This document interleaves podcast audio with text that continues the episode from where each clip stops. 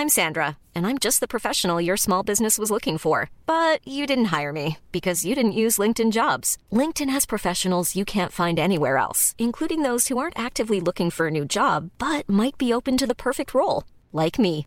In a given month, over 70% of LinkedIn users don't visit other leading job sites. So if you're not looking on LinkedIn, you'll miss out on great candidates like Sandra. Start hiring professionals like a professional. Post your free job on linkedin.com/people today. Millions of people have lost weight with personalized plans from Noom, like Evan, who can't stand salads and still lost 50 pounds. Salads, generally, for most people, are the easy button, right? For me, that wasn't an option. I never really was a salad guy. That's just not who I am. But Noom worked for me. Get your personalized plan today at Noom.com. Real Noom user compensated to provide their story.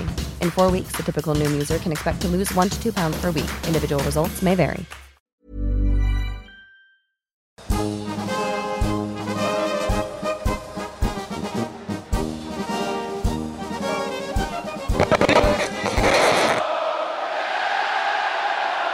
Sauerkraut und Ahornsirup.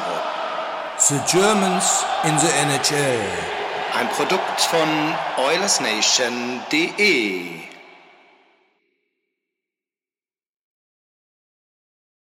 Herzlich willkommen, Leute. Sauerkraut und Ahornsirup. The Germans in the NHL. Unser neues Format mit mir und einem Gast. Ich, ich bin Christian Hingst. Ähm, mein erster Gast heute ist Tim Keller, alias Jimmy. Hi, grüße dich. Hallo. Und zwar, der Name sagt es schon ein wenig voraus, wollen wir uns The Germans in the NHL ein bisschen anschauen. Äh, immer wieder mal ein bisschen über die Statistiken schauen, wie steht das Team gerade da, ähm, wie läuft deren Saison. Gerade am Anfang will ich euch auch noch mal ein paar Namen um die Ohren werfen, die ähm, auch außerhalb der NHL noch da drüben über einen großen Teich spielen. Auch ganz interessante Namen dabei. Aber, und das soll so ein bisschen der, ja, der Punkt sein in dem Podcast selber, jede Folge würde ich mir einen Gast raussuchen. Heute ist es, wie gesagt, Tim und einen Spieler in der NHL, um den mal ein bisschen genauer zu äh, beleuchten, um über den ein bisschen zu philosophieren, Stärken, Schwächen, wie ist der so drauf. Und natürlich kann man sehen, wie man will, aber für mich natürlich wollen wir mit Leon Dreiseitel starten, Tim. Tim, ich, ich hoffe, du bist gut drauf. Wer, wer, wer ist denn Leon Dreiseitel? Ich habe keine Ahnung. Leon Dreiseitel, weißt du gar nicht, wer das ist? Überhaupt nicht. Das ist ja verrückt. Leon Dreiseitel ist, das kann man jetzt schon sagen, obwohl der junge Mann erst 27 ist, äh, der beste deutsche Eishockeyspieler aller Zeiten. Ähm, mit Fug und Recht kann man das behaupten. 2014 gedraftet, als Dritter insgesamt. Böse Zungen behaupten, normalerweise hätte er die Nummer 1 sein müssen mit dem Wissen von jetzt. Aber ähm, ja, schöne Grüße an Björn. Nachher draften kann auch meine Oma. das ist tatsächlich so. Aber nichtsdestotrotz kann man, glaube ich, sagen, Tim, und das war ja eine rhetorische Frage von dir, ähm, der beste Spieler aller Zeiten, der jemals äh, ein deutsches Trikot angehabt hat oder anhaben wird, hoffentlich auch mal wieder.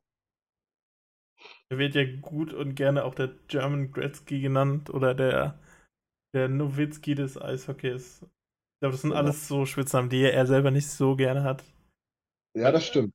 weil er selber nämlich sehr äh, auf dem Boden geblieben ist. Ja, ich, glaube, das ist auch eines seiner riesengroßen äh, Sympathiepunkte, ne? Also ich glaube, gerade wenn man sich bei uns in unserer Bubble so ein bisschen umhört, sind ja doch einige Kölner oder zumindest aus der Ecke Köln unterwegs, die sind alle wahnsinnig stolz auf ihren Leon, den Kölsche Jung. Ähm, und ich, ich, ich glaube, er hat es auch wirklich in jedem Interview mit einem äh, deutschen Format oder deutschen Interviewer gesagt, dass er am Ende seiner Karriere unbedingt noch mal mindestens eine Saison für den KIC spielen will. Ähm, das macht ihn natürlich nicht unbeliebter in Deutschland, ne? Bisschen. An wen muss ich da gerade denken? Jaromir Jager so ein bisschen, ja doch. Oh, Jaromir Jagr übrigens, gut, dass du den Namen sagst, ne? Der musste aufgrund Krankheitswelle jetzt tatsächlich wieder ein Spiel spielen, ne? In Kladno, oder? Gladno, wo er, wo er Präsident und Eigner ist, also Eigentümer des Teams. Ähm, und hat natürlich, macht, macht euch doch nichts vor, hat natürlich zwei Assists beigetragen. ähm, standesgemäß aber bei einer irgendwas zu neun Niederlage. Also ich glaube 3 zu 9 oder so. Aber der alte Mann kann es noch. mittlerweile 50. Das ist, das ist ein Wahnsinn. Aber gut, es soll heute um Leon gehen. Ähm, du hast es jetzt schon angedeutet, der Kerl ist relativ gut auf dem Boden geblieben. Das macht ihn so interessant, das macht ihn auch so nahbar. Ähm, ich habe mir zur Vorbereitung auch noch mal ein, zwei Interviews angeguckt, unter anderem das äh, ähm, mit, Mensch, wie heißt er, Jimmy, helf mir mal bitte, der ähm, von, von Sportsnet, einer der Guten, helf mir bitte, schnell. Jeff Merrick, Elliot Friedman. Friedman, genau, danke. Jetzt habe ich kompletten Hänger gehabt, aber dafür habe ich dich, danke dir. Ich, äh, ich, ich, wusste nicht ganz, auf wen du raus willst, aber ich habe mal ja, geraten. Ich musste einer von den Guten sagen, weil wir haben ja jetzt zuletzt öfter mal diskutiert über einen von den schlechteren von, von Sportsnet. Aber ja, das ist dann ein anderer Typ, genau. Nee, also das mit Elliot Friedman, das Interview. Ähm, Paris. Noch, ja, wo da auch nochmal drauf angesprochen wurde, wie so sein Sommer verlief, wie das, wie, wie das in der Playoff-Serie war und was er mit Conor McDavid im Sommer besprochen hat.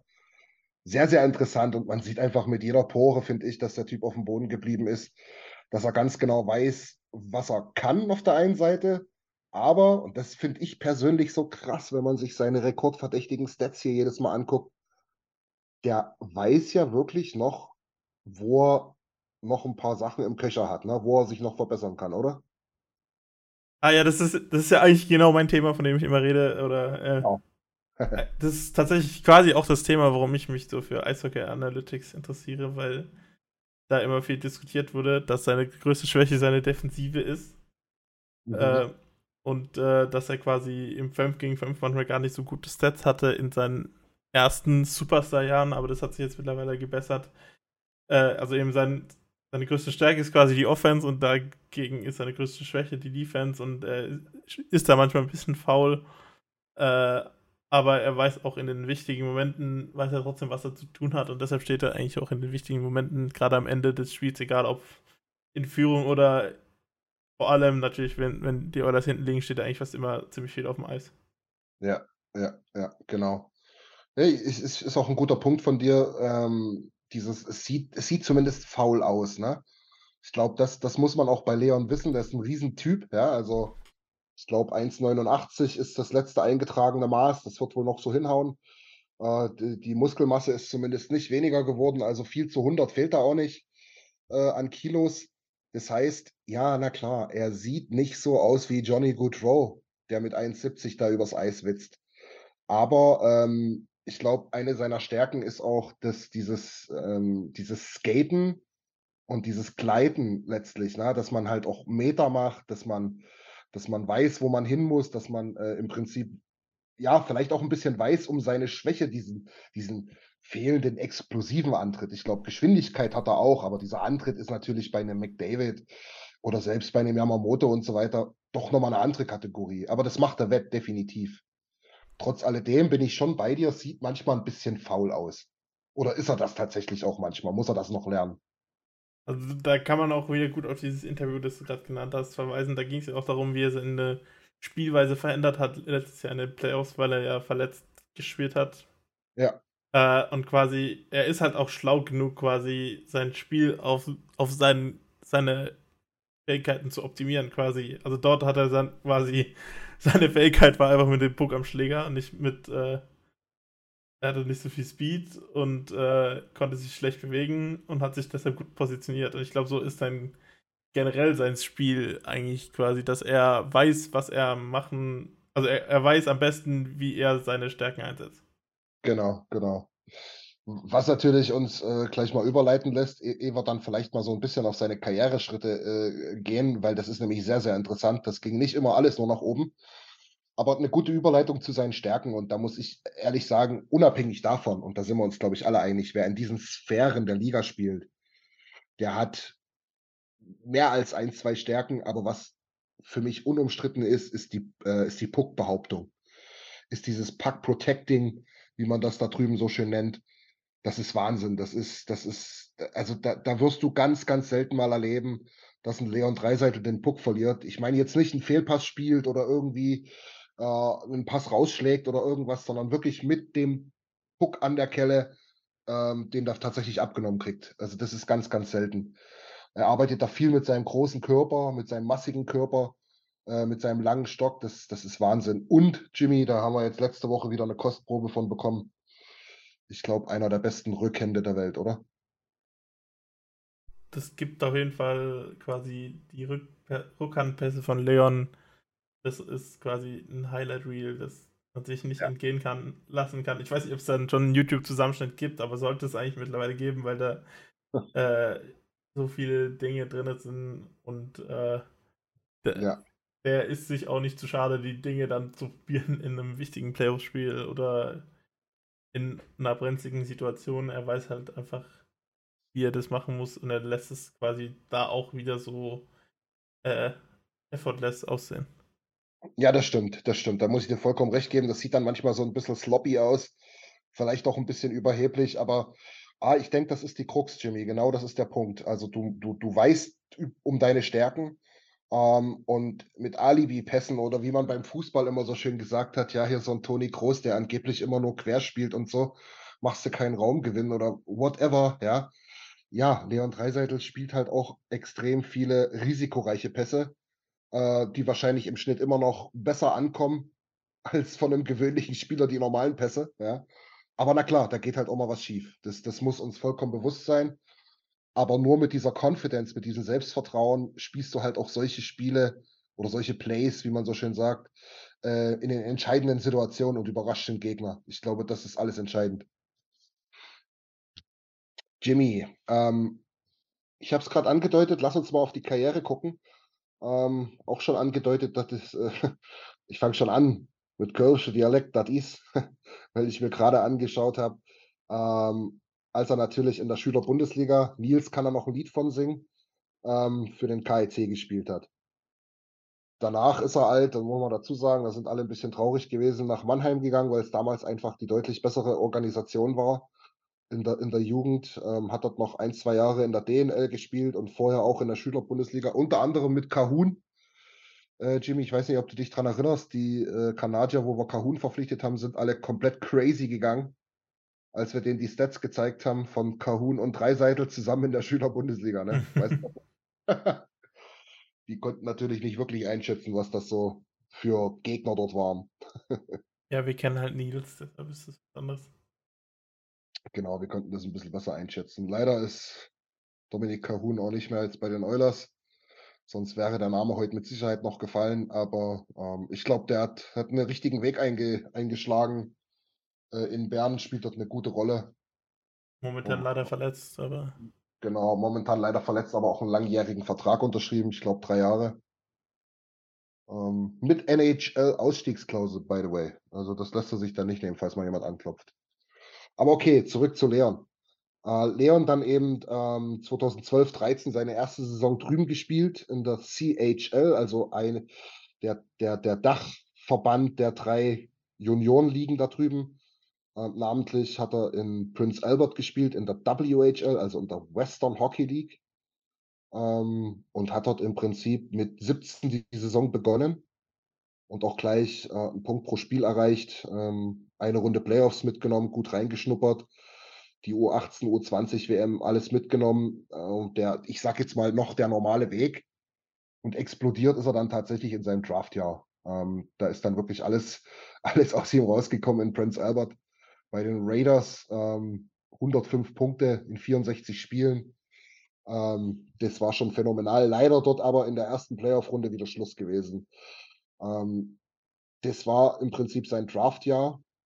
Und dann ist er, ich habe es schon gesagt, eingangs an Nummer drei insgesamt gedraftet worden. Nur noch hinter Aaron Eckblatt und Sam Reinhardt. Kann sich jeder jetzt selber ein Urteil erlauben, Jimmy. Ich glaube, First Overall wäre durchaus berechtigt gewesen, oder? Ja. Würde ich schon sagen. Also Aaron Eckblatt hat letztes Jahr, glaube ich, eine Norris-würdige Saison gespielt. Hat er sie so ja. gewonnen? Nein. Hat, hat Josi wieder gewonnen, oder? Ähm, ich glaube, Josi oder Fox, ne? Fox war im Jahr davor. Ich glaube, Fox ah, ja. gewinnt dieses Jahr wieder. So als kleiner Stimmt, ja. Vorausblick. äh, ja, genau. Also, die anderen zwei Spieler haben auch ihre Karriere gemacht, aber nicht in dem Sinn genau. wie Leon. Obwohl ich halt nicht weiß, der ist halt eine sehr interessante Organisation, wie es da halt gelaufen wäre, wenn äh, wenn sie ihn geholt hätten. Aber ich glaube, damals war halt einfach auch Eckblatt war ein bisschen unumstritten um die Draftzeit als Nummer 1. Ja, das stimmt. War auch einer von, ich glaube, mittlerweile vier Exceptional Players in der CHL, also in einem der drei Ligen. Ähm, das heißt, die schon mit 15 da spielen durften. Normalerweise ist 16 das Alter, äh, was man sein muss, wenn man da spielt. Und oh, wir hatten das schon einige Male. Ich komme immer nicht auf den vierten, aber es waren auf jeden Fall Eckblatt, ähm, McDavid und Tavares, ähm, die mit 15 schon die Erlaubnis hatten und noch jemand. Ist es nicht Crosby, aber. Nee, ich glaube, es war eben nicht Crosby. Aber reichen wir gerne nach äh, oder ihr schreibt es uns mal ähm, ja, an uns einfach, ähm, wenn ihr es wenn hört und wisst. Also dich, wollt. also Conor Bedard wäre jetzt aktuell. Ja, ja, nee, es war schon vorher, war schon vorher irgendjemand. Äh, Kann sein, aber jetzt der fünfte ist. Sechs. Oder sechs sogar, siehst du? Äh, John Tavares, Aaron Eckbert, Conor McDavid, Sean Day. Sean Day, genau, du hast recht. Und das, das ist so einer, wo sich jeder gewundert hatte. Und die nächsten zwei waren halt Shane Wright und ja. Conor Bedard. Ja, okay, genau. Aber ah. generell, der, der, Draft 2014 war kein schlechter. Ähm, da sind so Jungs wie äh, Willi Nylander, Nikolai Ehlers, Kevin Fiala ähm, oder Jakub Frana über, über den Tresen gegangen. Ähm, und auch relativ spät noch, noch viele gute Jungs. David Pasternak ist erst an 25 gegangen. Also es war kein schlechter Draft, so kann man das nicht sagen. Ähm, Braden Point übrigens erst in der dritten Runde. Faszinierend, wenn man das so, wenn man das so sieht im Nachhinein, ne? Aber ich glaube, Braden Point ist auch als kleiner Spieler, die haben es in den Drafts relativ schwer, Jimmy, oder? Das hat sich in 2022 auch noch nicht geändert, ja. das ist so, ja, genau. Aber gut, zurück zu äh, Leon. Wie gesagt, Leon dann äh, dieses fantastische Draftjahr gehabt und an der 3 weggegangen. Gott sei Dank aus unserer Sicht äh, zu den Edmonton Oilers, die ihm auch im Sommer natürlich zum Camp eingeladen haben, wo er soweit überzeug überzeugen konnte und auch tatsächlich zweite, dritte Reihe Eiszeit bekommen hat. Aber, Jimmy, du kannst dich vielleicht erinnern, Richtig überzeugt auf dem Eis hat er dann leider nicht. Das waren insgesamt zwei Tore, neun Punkte in 37 Spielen. Dann hat man sich entschieden, den Weg in die ähm, WHL zurückzugehen, hat ihn aber ähm, von den Prince Albert Raiders getradet zu einem Titelaspiranten, nämlich den Kelowna Rockets. Und da hat er dann erneut gezeigt, was er eigentlich für ein Potenzial hat, dass er sein Team führen kann, und vor allen Dingen auch ins Memorial Cup Finale äh, geführt hat, sodass dort einige Trophäen wieder auf, sein, auf seine Schultern verteilt worden sind. Ähm, die Statistiken lesen sich äh, in, in, der, in der Hauptrunde gar nicht so krass, weil das ja halt, wie gesagt, nur eine halbe Saison war, aber da waren es auch mehr als einen oder, oder über anderthalb Punkte pro Spiel. Ähm, in den Playoffs genau dasselbe nochmal. Und ganz, ganz, ganz witzig zu sehen, weil es auch ein bisschen zeigt, Jimmy, ähm, wie krass er performt hat im Memorial Cup, ist, dass er den MVP Award dort gewonnen hat. Ähm, das ist die Stafford Smythe Trophy. Und die gibt es eigentlich nur, wenn du auch den ähm, Memorial Cup gewinnst. Was sie leider nicht getan haben, was aber zeigt, wie exzeptionell, um bei dem Wort zu bleiben, also wie herausragend Leon Dreiseitel dort eigentlich trotzdem performt hat. Ja, Kannst du dich an die Zeit ein bisschen erinnern, Jimmy? Äh, das war tatsächlich noch bevor der Zeit, wo ich die Oilers äh, verfolgt habe. Aber unser. Freund Frank Becker, der erzählt immer sehr erfreut von, von den Memorial Cup Tagen, wo er die Spiele dann im Radio anhören konnte. Ja, genau, das stimmt. Das, das, das hat er öfter erzählt. Da saß er am Radio früh morgens ich glaube, Kelowna ist auch British Columbia, also müssten gute Zeiten gewesen sein, um vor der Arbeit noch reinzuhören. auch eine in den Rockies quasi in der ja. Nähe von Banff. Also, ah ja. Also, also nicht in der Nähe, sondern quasi halt, Im ja. Selben, selben Gebirge. Im selben Gebirge und es gibt auch einen Zug quasi, der in Kelowna anhält und dann nach Banff weiterfährt und so. Ah ja? Ja. Okay. So ein Luxustrain mit so äh, kommt vom Thema ab, aber das ist echt habe ich ein paar Videos auf Instagram gesehen, ist sehr cool. Äh, was ich noch sagen wollte, in Köln 2018 beim Spiel, äh, war doch 2018, ja, äh, da, da gab es auch ein paar Oilers-Fans oder generell Leon-Fans, die mit Kelowna-Trikots mit der 29 rumgelaufen sind. Das war Ah ja, cool. Es sah auch, es ist ein Schmuckstück. Ja, auf jeden Fall. Das hat so eine ganz verrückte Farbe. Das ist irgendwie so grün und dunkelblau und ein bisschen rot mit drin. Also, ich weiß gar nicht, wie man das beschreiben soll. Ganz komische Farben, aber es sieht echt cool aus, auch mit diesen. So ein bisschen Col Colorado Avalanche in leuchtend so. Ja, ja, so ein bisschen, ja. Auf jeden Fall wirklich schönes Trikot. Wer, wer sowas besitzt, sollte es gut hüten, hüten. Genau. Ja, wie gesagt, die Saison wurde dann abgeschlossen mit dem MVP Award äh, in, in dem Memorial Cup. Super Leistung. Damit bist du überall in den Schlagzeilen. Damit bist du doch eigentlich ready für die NHL. Denkst du? Camp wurde gemacht. Camp wurde gespielt. Sah gut aus, sah okay aus. Die ersten Spiele sahen überhaupt nicht mehr okay aus. Ähm, Wohlgemerkt muss man dazu sagen, es waren Vorbereitungsspiele. Die Saison gestartet hat er tatsächlich in der AHL. Und da muss man sagen, ähm, da gibt es wenig Interviews, wenig, wenig News dazu, aber eigentlich weiß es jeder, der es damals so ein bisschen verfolgt hat. Leon war stinksauer. Leon war tatsächlich auf dem Trip zu sagen, also was, was wollt ihr von mir? Was soll ich anders spielen? Ich bin 18, 19 Jahre alt. Äh, wir spielen hier alle in der Krütze zusammen und ich bin der Sündenbock und der war extremst genervt. Ich meine, wir kennen alle so ein bisschen Pissy Leon. Ja? Viele sagen, Pissy Leon ist der, ist der beste Leon, wenn er auf dem Eis ist. Allerdings ist es so, ähm, dass er dort wirklich genervt war und ähm, auch in Bakersfield nicht wirklich sonderlich gut gespielt hat. Also die Statistik da in Bakersfield, die liest sich wirklich brutal. Sechs Spiele, ein Tor, minus fünf. Katastrophe letztlich, wenn man das so will. Ähm, und dann ein bisschen glückliche Fügung. Pech im, äh, oder, oder, oder Glück im Unglück, muss man eher sagen. Glückliche Fügung für ihn. Ähm, hat sich ja leider Conor McDavid schwer an der Schulter verletzt, sodass im Prinzip ein Skilled Center, wenn man so will, ähm, für die erste Reihe mit Taylor Hall zusammen frei wurde.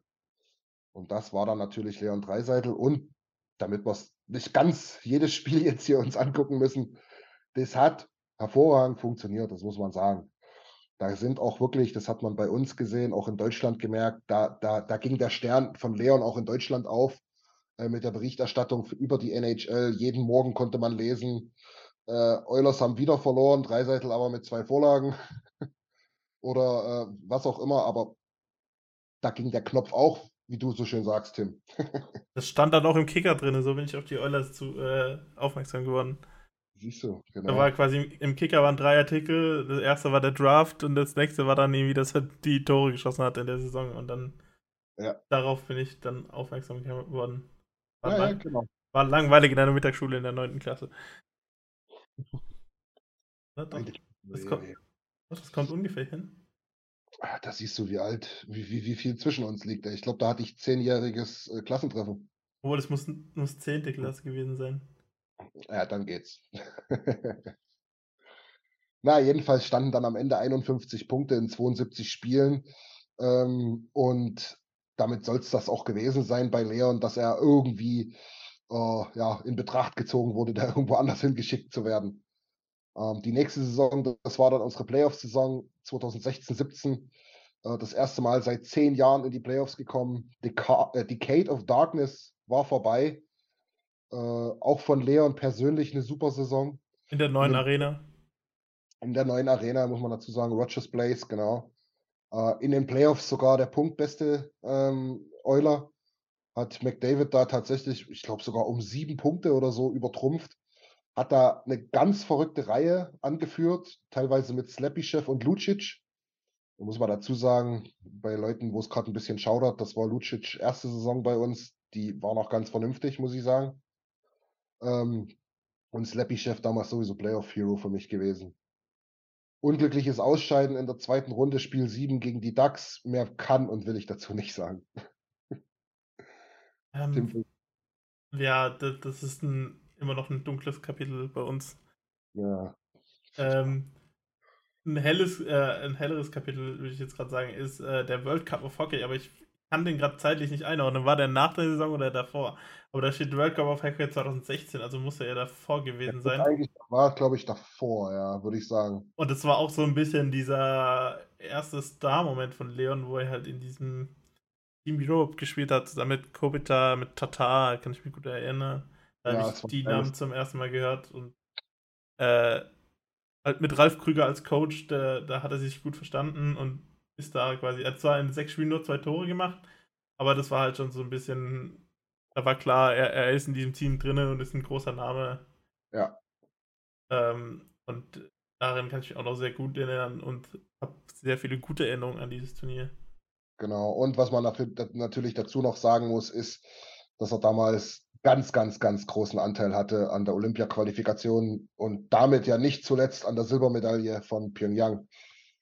Ähm, dort, das, das war wirklich krass, sein Impact, wie der da gespielt hat in den drei Spielen. Ich glaube, fünf oder sechs Punkte auch gemacht in den drei Spielen. Das, äh, das, das war ein absoluter Leader. Und dort haben sich 15 Jahre ältere, du weißt das in der Nationalmannschaft, da rennen gerne mal so 36-Jährige rum. Äh, die haben sich da an dem da hochgezogen und die ganze Band hat überragend gespielt. Und das lag nicht zuletzt oder zu ganz, ganz großen Anteilen an Leon. Genau. Das war alles diese Saison. Danach muss man dazu sagen, Jimmy, da können wir mal so ein bisschen durchgaloppieren. Gab es zwei Saisons. Äh, die möchte Leon natürlich aus Teamsicht ganz, ganz schnell vergessen. Ähm, persönlich hat es funktioniert. Das, die, muss man dazu sagen, wir brauchen hier nicht jedes Mal alle Punkte jetzt vorlesen. Ähm, weit über einen Punkt pro Spiel. Ähm, er ist ein 40, 50 Tore-Mann. Ähm, das hat er jetzt oft genug bewiesen, äh, spätestens seit dieser Saison nach den Playoffs. Und ist, das, das, das vielleicht nochmal als Zahl, das finde ich einfach Wahnsinn. Äh, jetzt nach 30 Spielen der zweite Spieler der Liga, der über 50 Punkte hat, 51 genau gesagt, und ist on pace, muss man sich mal vorstellen. Also hochgerechnet auf eine komplette Saison bei knapp 140 Punkten. Wahnsinn. Was, was man da aber nicht äh, unterschlagen darf, ist natürlich zwei 50-Tore-Saisons. Das war in der einen Saison war das das einzige Heulers-Highlight in der Sicht.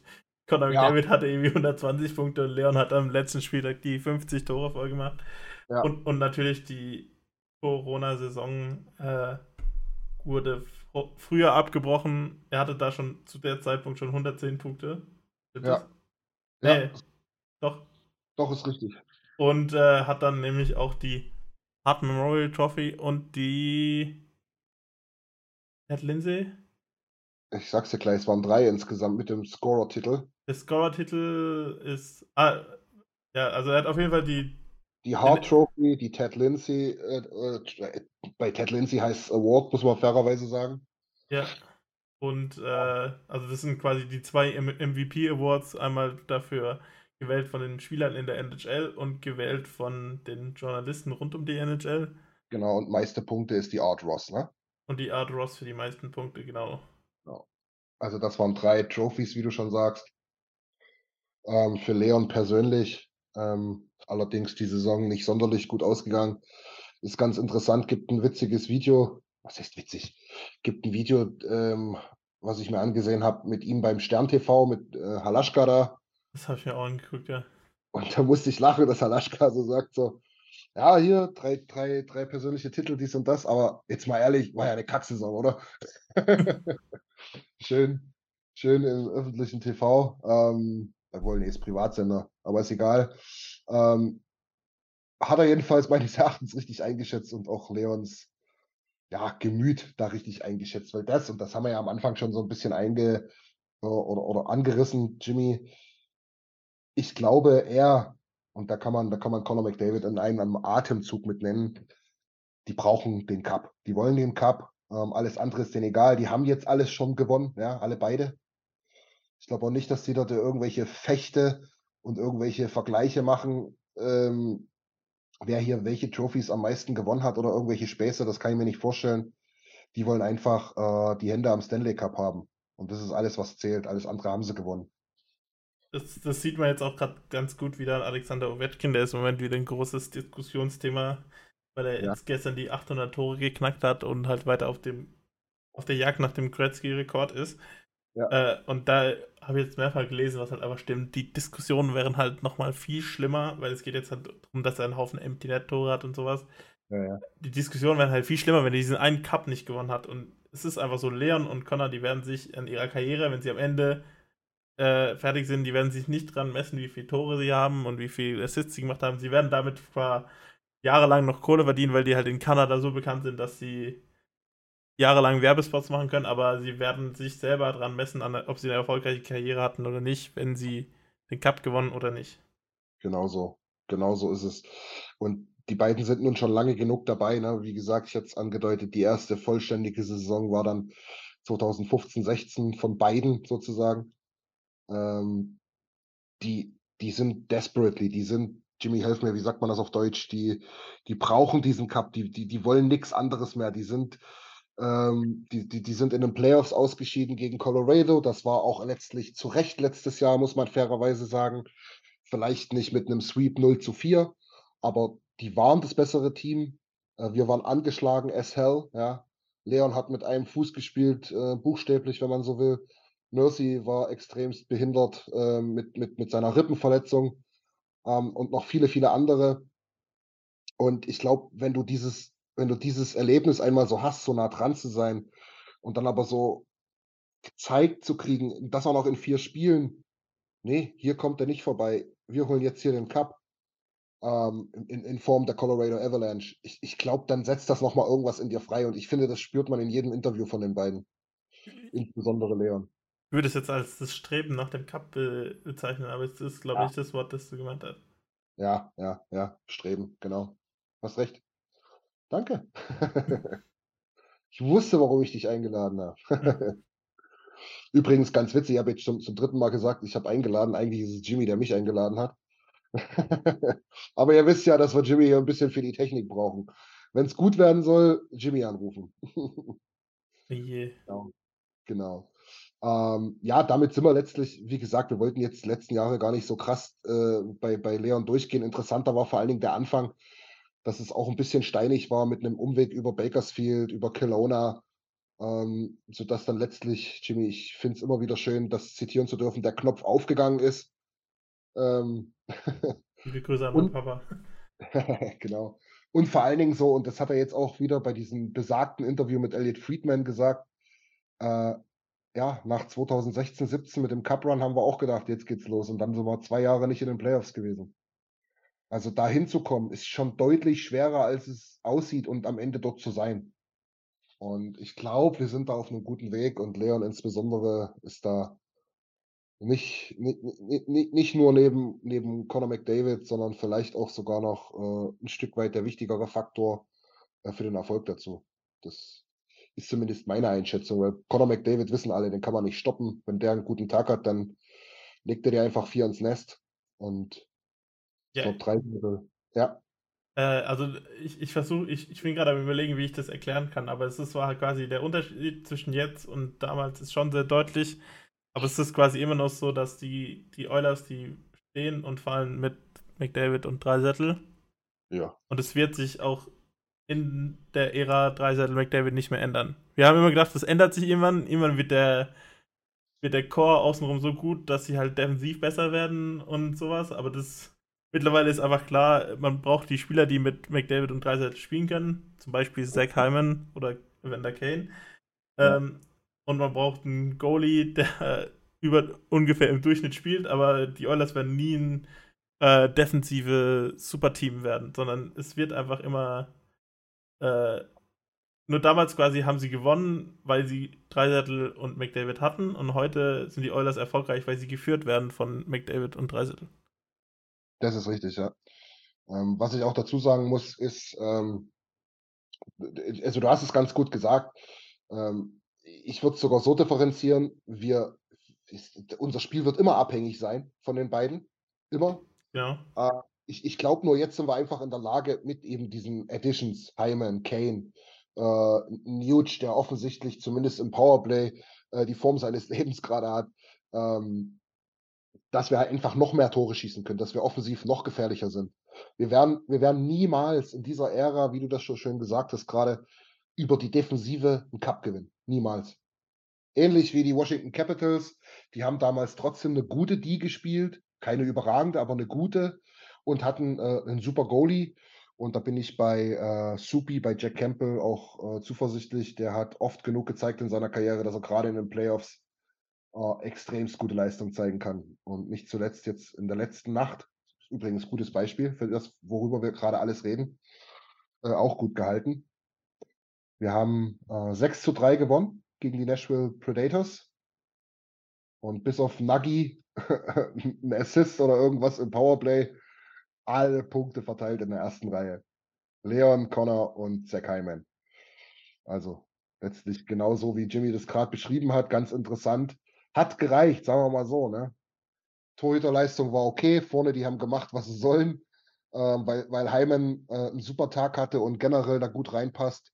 Gleich mal einen Hattrick gemacht und dann reicht es eben für einen 6 zu irgendwas, sage ich jetzt mal so salopp Sieg. In dem Fall waren es drei Gegentore. Wollen wir da gerade noch ein paar weitere Leon Dreiseitel-Mythen aufräumen, die so im deutschen Raum immer wieder schweren? Ja, sehr gerne. Also eben, de, de, angesprochen haben wir ja schon quasi den Playoff-Erfolg. Ich glaube, ja. letztes Jahr war auf jeden Fall, also dass wir jetzt drei Jahre in Folge dabei waren, obwohl das eine Jahr nicht wirklich zählt, weil es ja nur die Pre-Playoffs waren. Play-ins oder sowas, ne? Ja, aber äh, ja, ich glaube, das letzte Jahr war sehr wegweisend für dieses Team. Wir waren.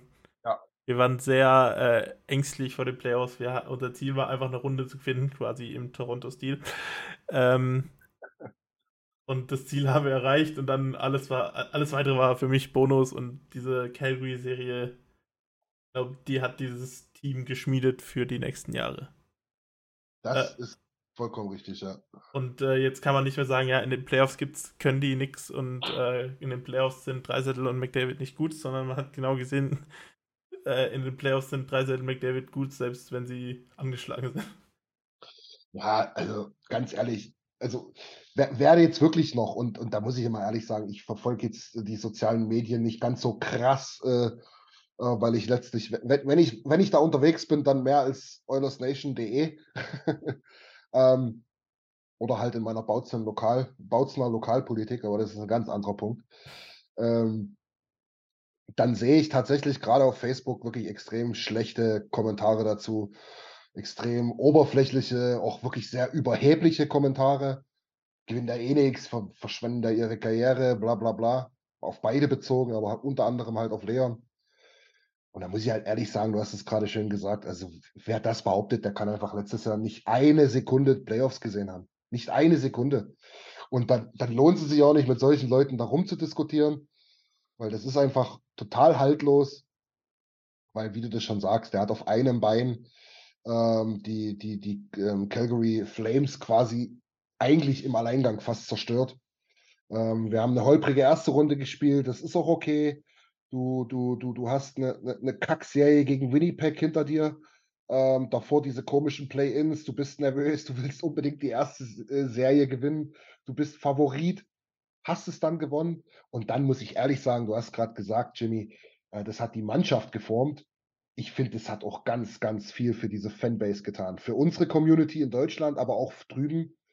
Diese, diese, diese am Ende klare und äh, begeisternde Serie gegen Calgary. Die war Wahnsinn. Für uns und für die Spieler selber natürlich auch. Auf jeden Fall. Und äh, der zweite Mythos, den ich gerne aufräumen würde, ist nämlich, dass Leon Dreisel keine eigene Reihe führen kann. Obwohl es jetzt gerade quasi, im Moment gibt es quasi nur Gegenargumente, weil im Moment McDavid, Dreiseitel und Heimen in einer Reihe spielen und das in den letzten Wochen ganz gut funktioniert hat. Ich habe im letzten Stammtisch habe ich quasi auch versucht dagegen zu argumentieren, aber Coach Woodcroft äh, ist immer noch äh, in, im Recht. Ähm, aber also ich glaube, vor ein paar Jahren war das vielleicht sogar so, dass das einfach nicht funktioniert hat bei den Oilers, wenn nicht McDavid und Dreisettel in einer Reihe gespielt haben, aber das lag auch drum.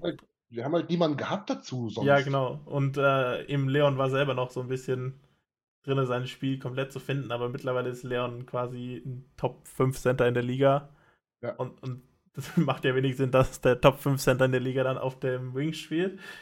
Äh, und ja, eben, also ich. Und es gibt auch relativ viele Kombinationen bei den Oilers, wenn alle gesund sind, wo Leon als Center äh, die richtigen Nebenmänner hat. Ich glaube, am öftesten fast mit Brian Nugent Hopkins und Zach Hyman. Ja. Ähm, da ist er dann quasi auch der Center, den das Team braucht und übernimmt dann jede Verantwortung. Und eben sein Bully-Spiel hat sich auch von einer zur anderen Saison, ich weiß nicht welche das war, ich glaube, das war 17, 18, 18, 19 hat er sich ja. nochmal stark verbessert. Ja. Und äh, jetzt ist er quasi auch der Designated Bully Taker, also der, der Spieler, der quasi alle wichtigen genau. Bullies nimmt äh, bei den Oilers. Genau so ist es. Das ist auch ganz wichtig. Da ist er deutlich besser als Conor McDavid, wobei der sich auch nochmal gesteigert hat, muss ich dazu sagen.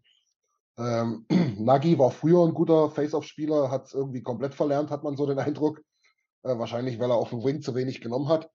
Ähm, aber nee, ich sehe es doch wie du. Also man kann darüber streiten, ist auch müßig. Ist er der zweitbeste, drittbeste, viertbeste Center der Liga?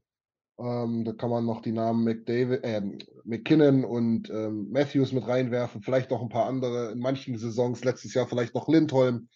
Scheiß drauf. Aber Fakt ist, du hast doch diesen One-Two-Punch, wie er im Buche steht und wie er letztlich, ähm, ich sage jetzt mal zum Beispiel, in Pittsburgh geboren wurde. Ja, dieses, dieses Crosby-Malkin-Ding, was die über Jahre lang so effektiv und gefährlich gemacht haben. Und die haben, ich glaube, wirklich 17 Jahre spielen die jetzt zusammen. Die haben noch nie so wirklich zusammengespielt, außer im Powerplay.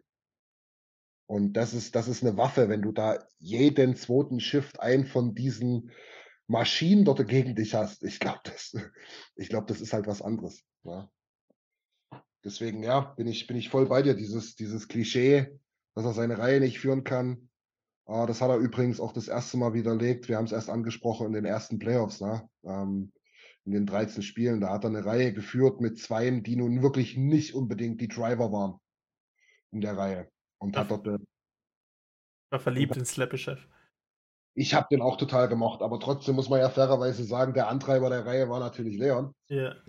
Und gerade gerade gegen Anaheim, äh, das war schon, das war Weltklasse, das war gehobene Weltklasse, wie er da gespielt hat. Genau. Also ich, ich, ich kann keine, keine keine irgendwelche Kritikpunkte, die irgendwie an den Haaren herbeigezogen sind, da gelten lassen. Ähm, wie gesagt, über die Defensive kann man gerne, gerne streiten. Da kann man sich auch gerne mal Advanced Stats angucken, die Matrix und so weiter. Ähm, das ist vielleicht auch ein Ding für, für unseren Alex, der hat jetzt mittlerweile seinen zweiten Teil rausgehauen äh, in der Advanced Stats Corner. Könnt ihr euch gerne mal reinziehen auf der Homepage von uns, eulersnation.de. Das klingt immer so dämlich, Jimmy, wenn man dot und de sagt, oder? Aber ihr wisst, wo ihr hinklicken müsst, äh, eulersnation.de. Ähm, vielleicht auch mal ein interessantes Thema, oder Jimmy? Hast du irgendwelche Matrix von ihm über die Jahre so ein bisschen im Kopf, ohne da jetzt groß rumsuchen zu müssen? Weil ich kann es immer nicht so richtig. Ich, ich, ich, ich kratze da an der Oberfläche, aber ich kann es nicht so richtig nachvollziehen. Äh, ich kann, also nachvollziehen kann man sagen, quasi, dass er ist ein elitärer Spieler beim Abschluss, ein elitärer Spieler beim Aufsetzen von anderen äh, ja. oder beim Einsetzen von anderen und er ist äh, im 5 gegen 5 in der Defense ein bisschen schwächer. Da hat er sich ja. aber quasi von von quasi von übel zu nicht so wirklich gut äh, verändert und in der Offense hat er sich quasi über die Jahre auch gesteigert, dass er halt da im 5 gegen 5 immer mehr Impact hat auf die, die Schussraten und die Expected Goals, wenn er ja. auf dem Eis ist. So. Und er ist quasi so gut im Abschluss, dass er quasi immer mehr Tore haben wird, wie sein Expected Goals wird. Ja, ich glaube, seine Shooting Percentage ist exorbitant, ne? Genau, und die, der, der tut quasi immer den, den Durchschnitt der Liga heben. Ja, das stimmt, genau. Naja, also insofern kann man, glaube ich, schon sagen, wir haben da mit Fug und Recht einen Superstar im deutschen Trikot. Ähm, gespielt für Deutschland hat er jetzt ein paar Jahre nicht mehr. Wer will es ihm verübeln? Die Saisons sind lang in Kanada. Ähm, ich bin mir sicher, dass er aber irgendwann nochmal im deutschen Trikot auflaufen wird. Ich bin ähm, ziemlich sicher, dass Olympia mit Deutschland für ihn ein sehr großer Traum ist, der ihm 2018 leider verwehrt blieb. Dem ist leider nichts hinzuzufügen. Das wäre generell, ich glaube, auch für uns Fans nochmal ein Traum. Eine olympische, äh, ein olympisches Eishockeyturnier mit NHL-Beteiligung wäre überragend. Ähm, ich weiß nicht, Jimmy, warst du äh, 2010? Warst du da schon so drin bei dem Eishockeyturnier in Vancouver? Also da, da, das ist quasi war einer meiner ersten Kontaktpunkte im Eishockey, weil ich da einen Beitrag über Airhoff gesehen habe. Und ja, genau. Weil ich hatte immer morgens die Highlights angeguckt und da kam dann ein 20 Minuten Beitrag über Airhoff und über das Frauen- und Männerfinale. Das war ja, genau. echt ein Highlight. Genau. Also wir haben das schon einige Male, glaube ich, gesagt, aber wer wirklich mal äh, die Zeit hat und sich mal ein überragendes Eishockeyspiel mit einem ganz besonderen Feeling angucken will, das Finale damals zwischen, zwischen Kanada und den USA im Olympischen Finale in Kanada, in Vancouver, mit einem Overtime-Sieg, mit einem Siegtorschützen Sidney Crosby, also besseres Drehbuch gibt es nicht. Zieht euch das mal rein, das war, eine, das war ein ganz besonderes Spiel. Ich glaube, da, da stimmen mir fast alle zu, die es gesehen haben. Kiki. genau.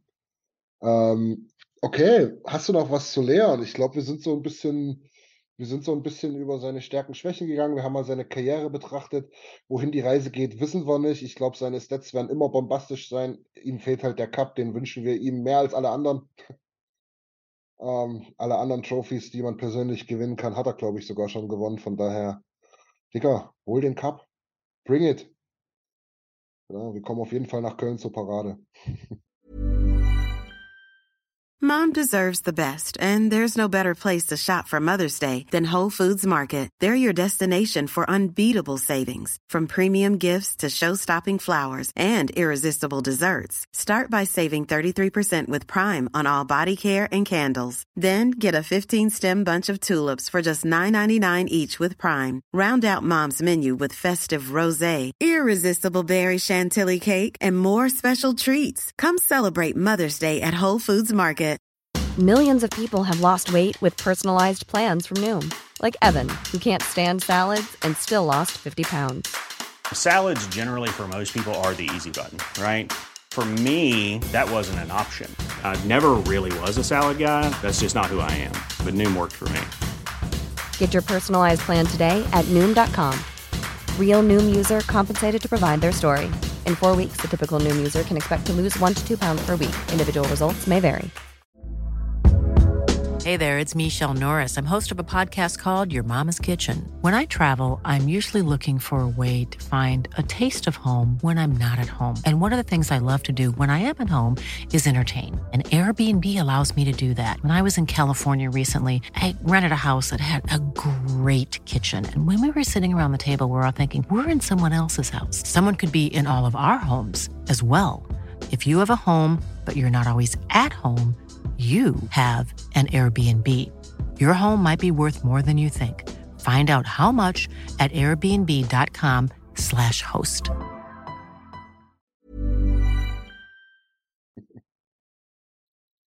Gut, Jimmy, wenn du auch nichts mehr zu lehren hast, dann lass uns mal auf die anderen gucken. Wir wollen wenigstens die Namen mal nennen, dass ihr wisst, worauf äh, wir uns beziehen in den nächsten Folgen. Ähm, ich bin mir noch nicht sicher, aber ich denke mal, Jimmy Stu, also Tim Stützle, wird der nächste sein, den wir mal ein bisschen genauer betrachten werden. Mal schauen, mal schauen mit welchem Gast. Ähm, wo wir da gerade bei ihm sind, müssen wir sagen, ähm, der ist gerade leider verletzt. Hat aber, wenn's, ja, wenn man dem Glauben schenken kann, Jimmy, äh, Glück im Unglück. Ne?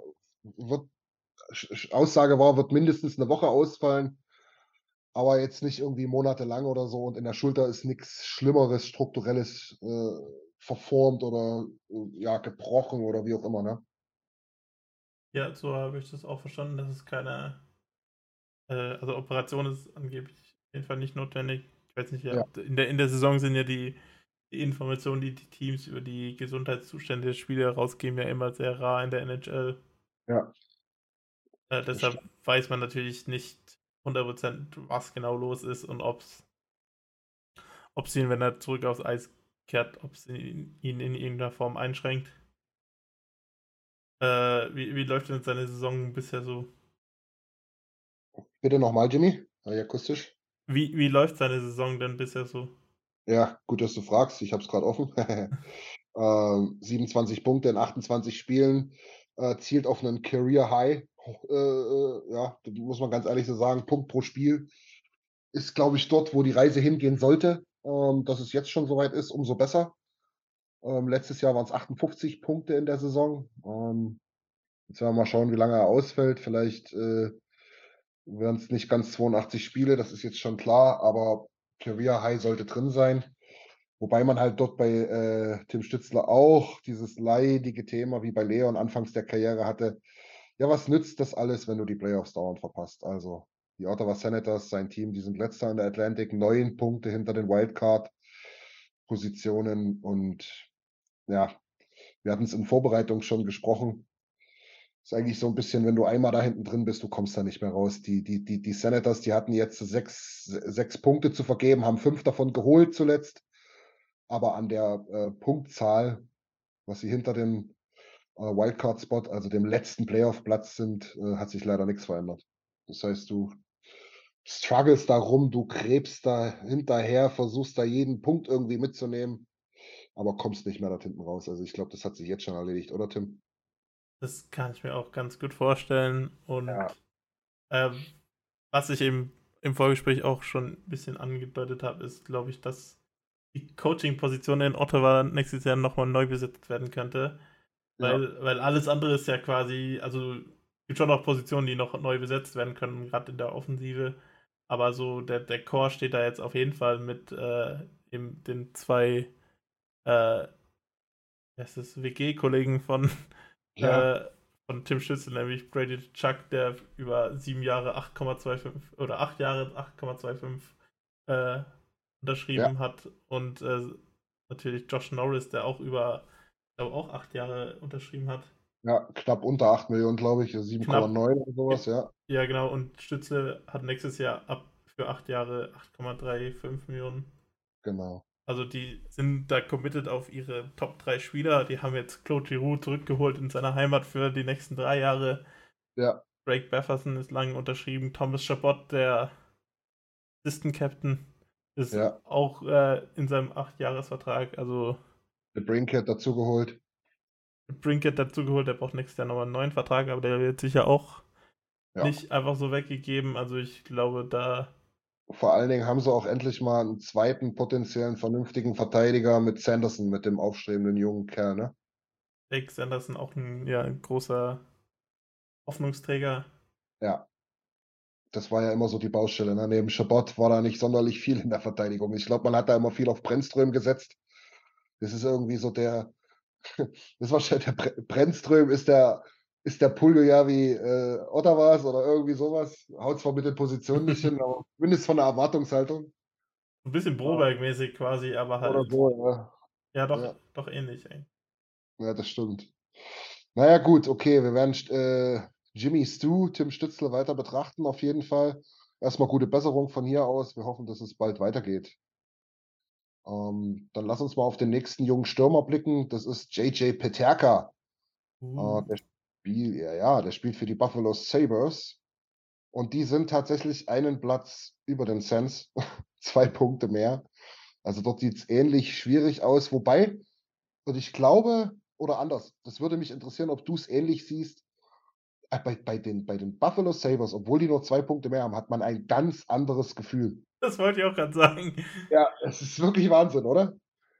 Ja, also ich, ich habe ich hab da auch ein paar Sympathien in die Richtung, weil ich äh, dann weil die ja auch sehr Analytics-versiert sind. Ja, ähm, und weil Ralf Krüger da war, ne? Äh, so, ja, das ist ja nicht so gut gelaufen. äh, aber, aber ja, hauptsächlich, weil sie Analytics-versiert sind und ich auch eine Person kenne, die da arbeitet. Ah ja. Ähm, aber eben auch wegen Peterka, der eine sehr gute Saison bisher spielt, eine gute Rolle spielt. Gestern, ja. gestern wieder getroffen habe, wenn ich mich richtig erinnere, in in diesem richtig coolen Reverse-Retro-Trikot mit.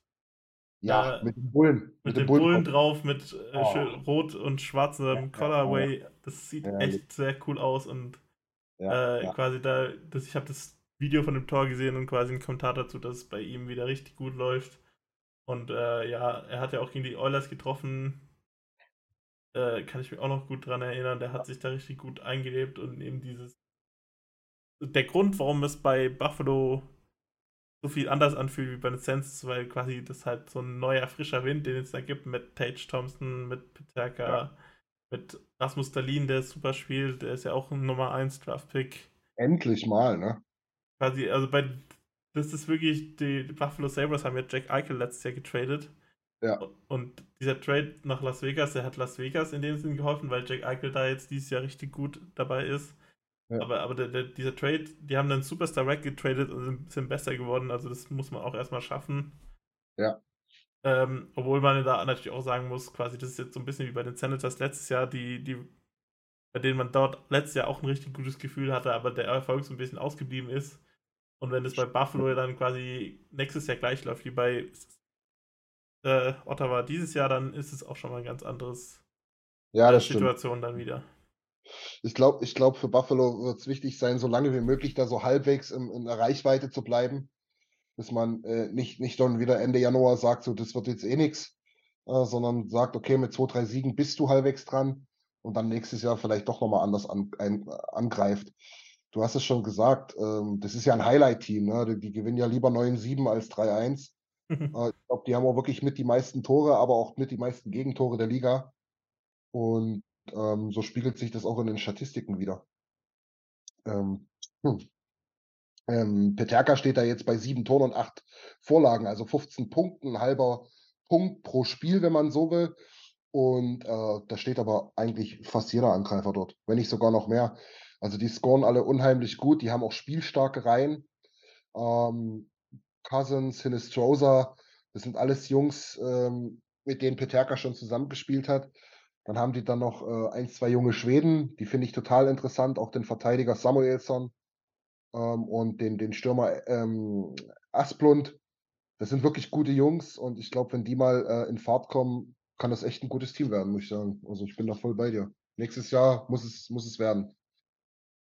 Und natürlich Alex Lieblings Alex Tuck. Ja, auch in dem Trade mit äh, Jack Eichel da rübergekommen aus Vegas, genau.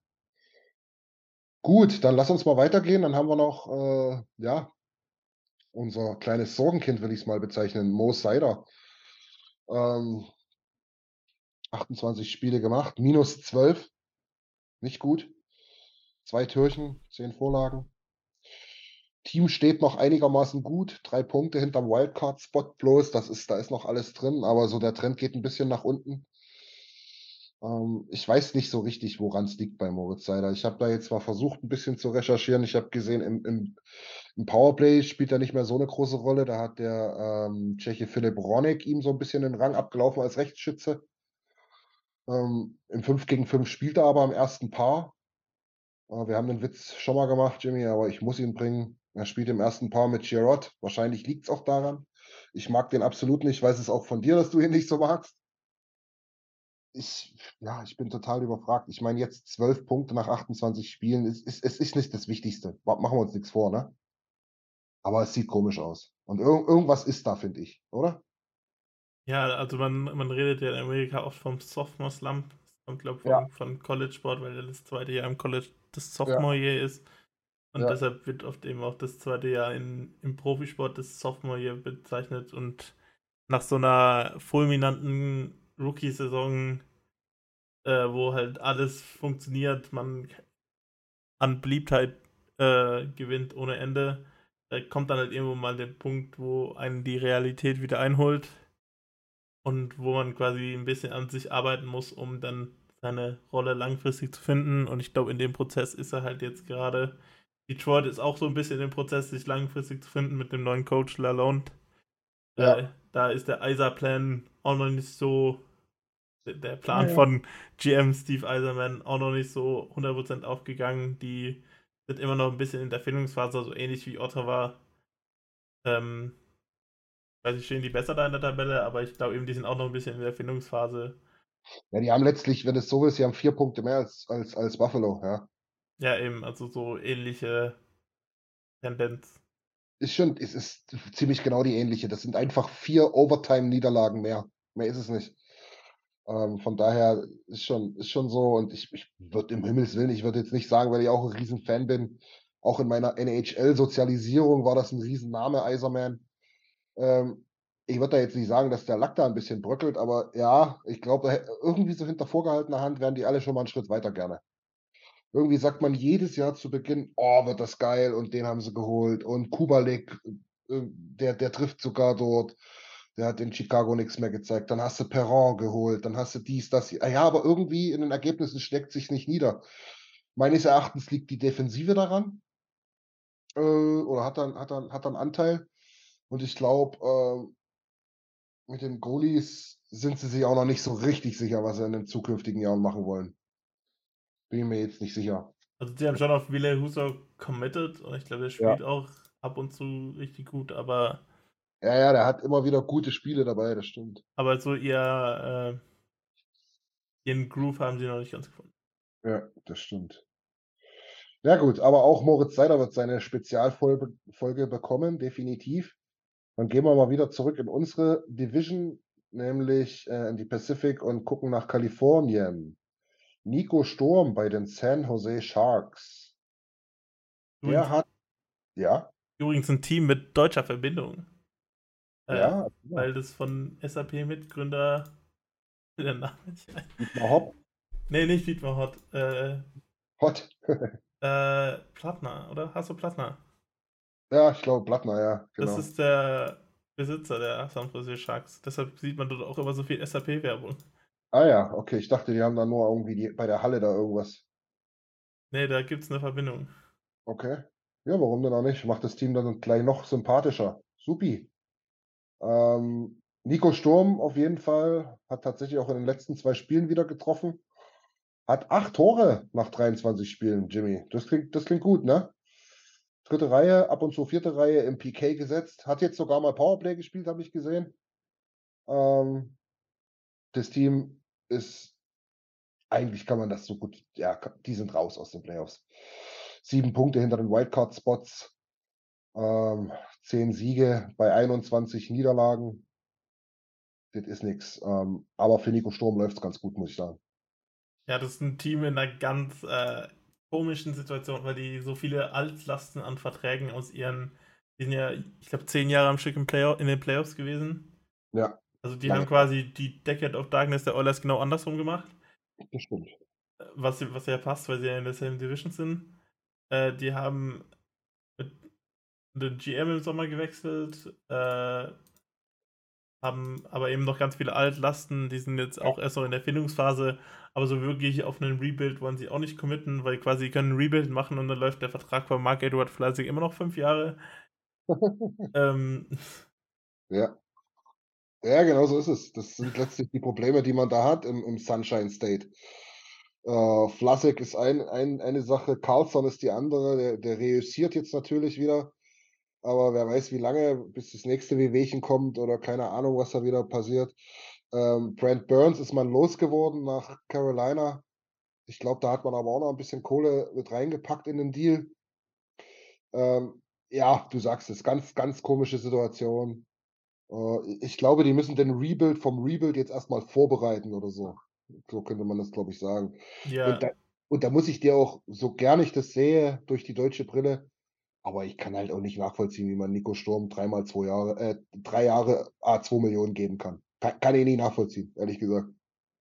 ja äh, verstehe ich jetzt auch nicht quasi, was ist das Team 100% besser macht oder ob das, also, ja, also ich habe auch schon öfter gehört, dass es quasi, die Oilers machen das auch gern, die, äh, die Bottom Six Spieler über mehrere Jahre zu unterschreiben, aber das ist quasi wirklich viel Sinn dahinter ist nicht wirklich, aber für Nico Sturm ist halt klar, er hat letztes Jahr sich seinen großen Traum erfüllt bei Colorado, hat als, als Staff-Spieler den Stanley Cup gewonnen und jetzt hat er quasi sich an die Sonne begeben, Ja. ohne, ohne große Playoff-Hoffnung hat er sich quasi das, dieses Angebot doch irgendwie auch verdient und von seiner Sicht gesehen auf jeden Fall und hat, äh, kann jetzt drei Jahre auf jeden Fall in der NHL spielen, bin mir ziemlich sicher.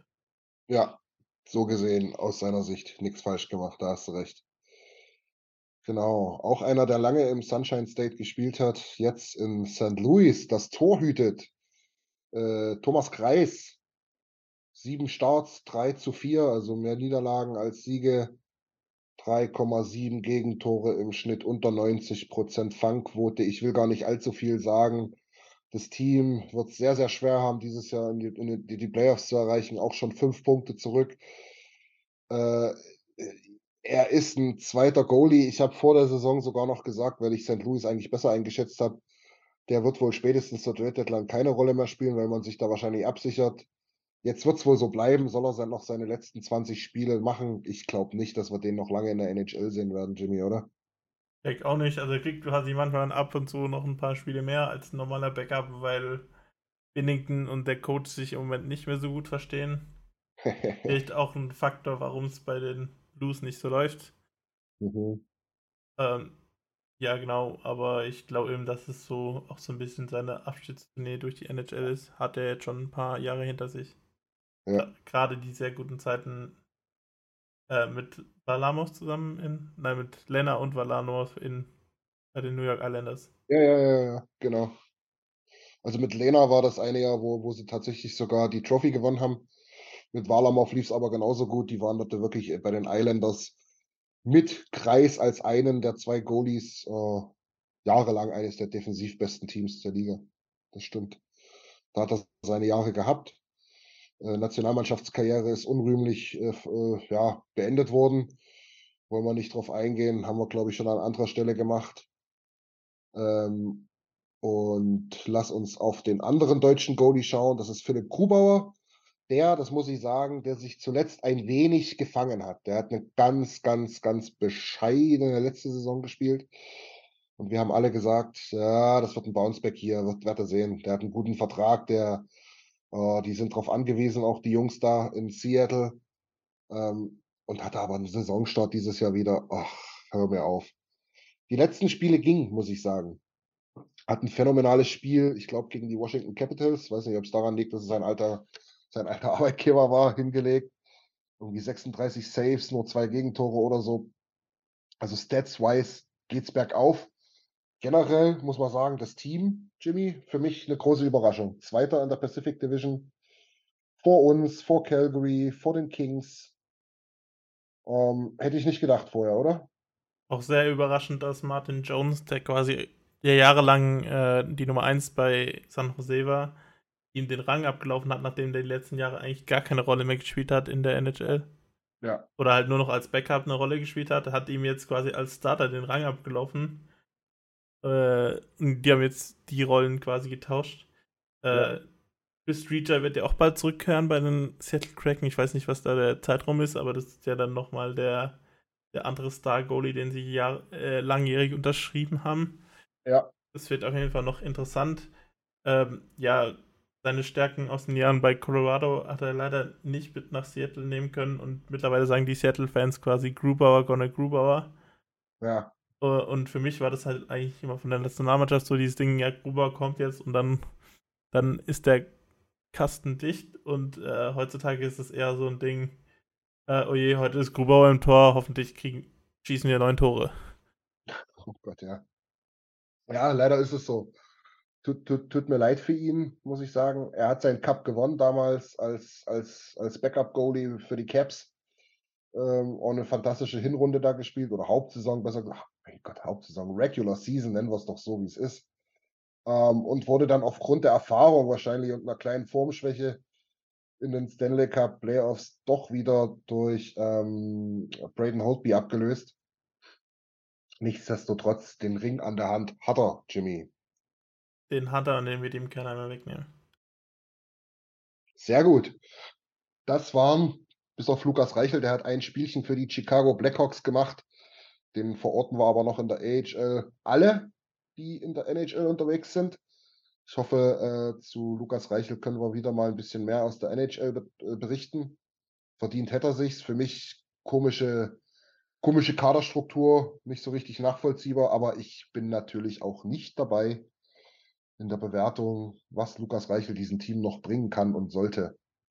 Ähm, für mich sieht es nichtsdestotrotz komisch aus. In der AHL haben wir noch Leon Gawanke rumlaufen, auch schon gefühlt ewig und drei Tage. Äh, ein Vertrag äh, für die Winnipeg Jets, im Einsatz aber für die Manitoba Moose. Ähm, spielt dort ordentlich, elf Punkte nach 18 Spielen. Lukas Reichel, wie gesagt, mehr in Rockford in der AHL als in Chicago unterwegs, dort aber weit über Punkt pro Spiel. Ähm, dann unsere äh, Überraschung Kai Wissmann, unser Berliner Junge, der äh, nach einer perfekten WM letztes Jahr äh, tatsächlich den Ruf aus Boston gefolgt ist und jetzt in Providence in der AHL spielt. 16 Spiele, 6 Punkte, auch ordentlich. Und dann haben wir noch unseren alten College-Jungen Julian Japravnik, der sich mit einem AHL-Vertrag in Hershey versucht durchzusetzen. Der steht bei sieben Spielen und einem Türchen. That's it out of the AHL. Dann gehen wir noch mal ein bisschen in die Jugend rein, Jimmy. Wollen wir gar nicht so viel darüber verlieren.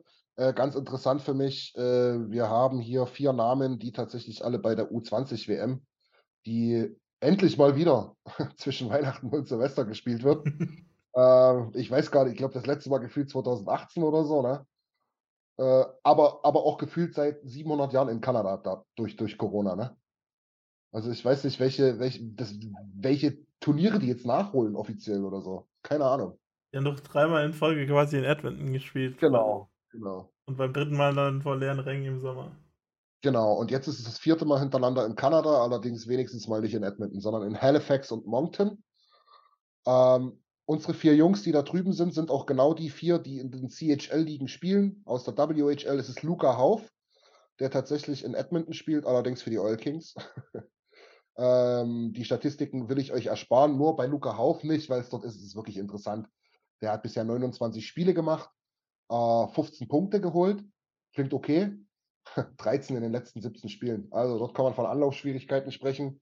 Wobei sein erstes Tor wird niemand vergessen. Schaut es euch an bei YouTube. Wir sagen Dankeschön. Und damit höre ich auch auf zu singen. 40 Jahre die Flippers. Genau. naja, hat er sich als Torsong ausgesucht. Überragend. Äh, selbst die Kommentator haben es schön abgefeiert. Ähm, dann noch in der äh, WHL gewesen, muss man sagen, jetzt in, in Berlin bei den Eisbären äh, Rajan Betahar. Ähm, der hat in Swift Current gespielt. Aus der OHL Ryan Delmont. Delmont, da klingelt es hoffentlich bei einigen. Ähm, das ist nämlich der Sohn von Daniel Delmont, der über 15 Jahre lang in Deutschland gespielt hat, in der Oberliga, in der zweiten Liga, Hannover, Freiburg, Duisburg zum Beispiel. Also der Name ist ein Begriff, der spielt in London bei den Knights und ist jetzt auch bei der U20 WM dabei. Ähm, und dann haben wir noch aus der QMJHL, das ist die Quebec-Liga da drüben, also im Osten. In Gatineau spielt Hakan Hänelt, auch bei der U20-WM dabei. Äh, 17 Punkte nach 28 Spielen, sieht auch in Ordnung aus. Genau, dann ganz, ganz kurz noch, Jimmy, dann bin ich auch durch mit meinen Namen. In den College-Ligen haben wir noch unseren Freund, den wir alle kennen, Luca Münzenberger. Der hat jetzt ein paar Spiele verpasst, steht bei vier Punkten nach 14 Spielen. Das sind jetzt schon mal mehr als letztes Jahr. Allerdings stagniert es dort auch wieder ich muss, ich, ich muss mal irgendwann dort angreifen und versuchen, irgendwas rauszufinden. Ich finde keine News dort. Die, der Topscorer hat irgendwie nach 18 Spielen 10 Punkte oder so und dann, also Münzenberger ist mit seinen vier Vorlagen, glaube ich, schon siebtbester Scorer. Ganz, ganz komisches Team nach wie vor. Ähm, und dann will ich noch zwei Namen nennen, ähm, wo ich vielleicht die Namen was sagen. Auch wieder ein Sohnemann, Tommy Pasanen, der Sohn von Jari Pasanen, den man als Trainer der Iserlohn äh, Roosters kennt aus der DEL, also höchstwahrscheinlich kennt. Ähm, und Timo Barkos, der Sohn von Michael Barkos. Michael Barkos, glaube ich, müsstet ihr alle kennen. Über 600 DEL-Spiele, 100 Länderspiele. Also eine Legende für den DEB und im deutschen Eishockey. Das waren die Jungs da drüben. Jimmy, was wolltest, was, was wolltest du noch sagen? Ich, hab, ich, ich befürchte, ich habe dich bei irgendwas unterbrochen bei Luca Hauf. Wir sehen Luca Hauf im März. Ja, genau. Wir haben rausgefunden, dass wenn der WHL der, der Spielplan geändert wurde, so dass wir extra eins der Spiele live ansehen können. Äh, genau. Im Rogers Place spielen ja die Oil Kings, gehören ja auch zur Oilers Entertainment Group. Also in dem Sinne ist es ja nicht mal falsch, dass RTL geschrieben hat, dass er bei den Oilers spielt. ähm, äh, genau, also wenn ihr noch mitkommen wollt, wir haben noch ein paar Plätze frei. Äh, die Infos findet ihr in der Facebook-Gruppe oder auf eulersnation.de. Ähm, und ja, falls ihr Interesse habt, bei unserer Reise im März mitzukommen, dann, dann eine E-Mail an eulers-reise.protomail.com.